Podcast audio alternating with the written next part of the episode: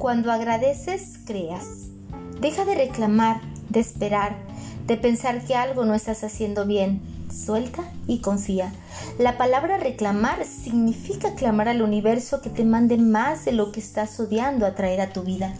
Usa tu poder mental, emocional y espiritual de manera favorable a tu objetivo y empieza a agradecer a diario todo lo que tienes de bueno en tu vida, porque la palabra agradecer significa hacer que la gracia baje, o sea, cuando expresas gratitud, tu presencia se convierte en un imán que solo atrae cosas buenas.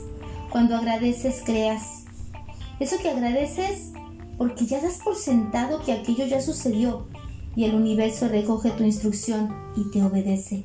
Ser gratos, tener agradecimiento es sinónimo de humildad y de reconocimiento no solo a otros seres, sino a la vida misma.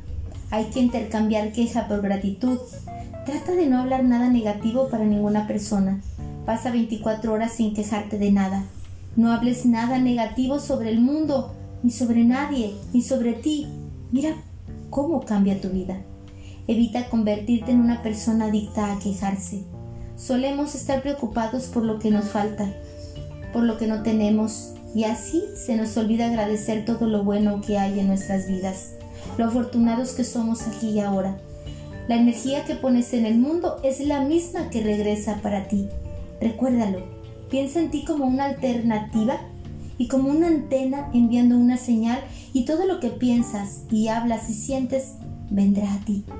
Recoge tus bendiciones y haz de tu vida un verdadero himno de gratitud. Cuando más se agradece, más cosas buenas pasan. Cuanto más se vive, más feliz se es. Lo que creo, lo que vivo, lo que siento, lo vibro y lo atraigo.